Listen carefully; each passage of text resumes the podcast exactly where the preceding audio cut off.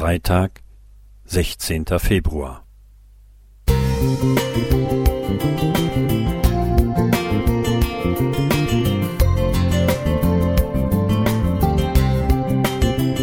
Ein kleiner Lichtblick für den Tag.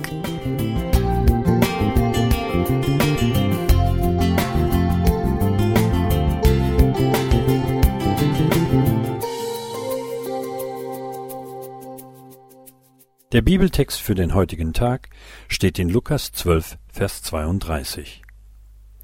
Fürchte dich nicht, du kleine Herde, denn es hat eurem Vater wohlgefallen, euch das Reich zu geben.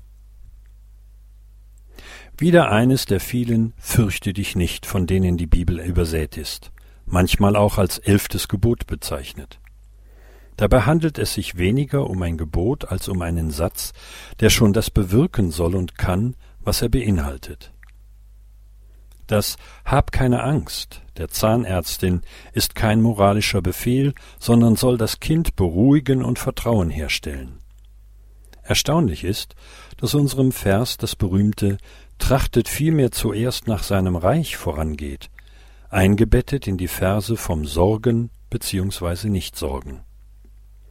Wenn mir Menschen schreiben, dass sie sich Sorgen machen, fühle ich manchmal den Impuls zu erwidern Sorgen machen soll aber nicht sein.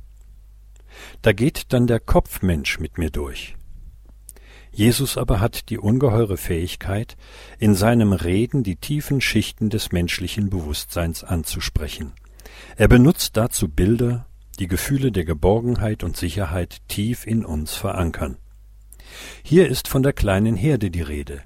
Da spricht also der gute Hirte, Vorher, im Vers 28, ist von dem kleinen Glauben die Rede, gefolgt von dem Satz Macht euch keine Unruhe. Vers 29.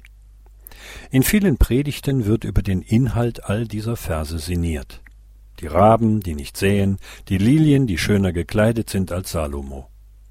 Wir können rational herangehen und die Archäologen fragen, wie denn wohl die Klamotten von Salomo ausgesehen haben müssen. Aber unsere Seele hat das Bild schon erfasst und das Wort hat schon sein Werk in uns begonnen.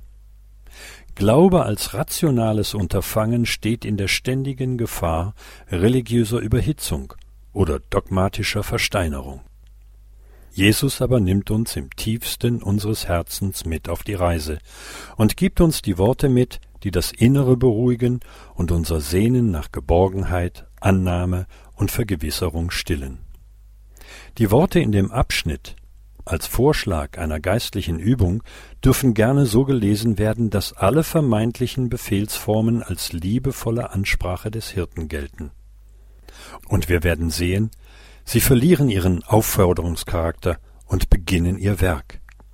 Und so beruhigt sich mein Herz, weil ich mir nicht mehr Sorgen machen muss, ob ich dazugehöre, denn ich höre, das Reich ist gegeben, und ich gehöre dazu.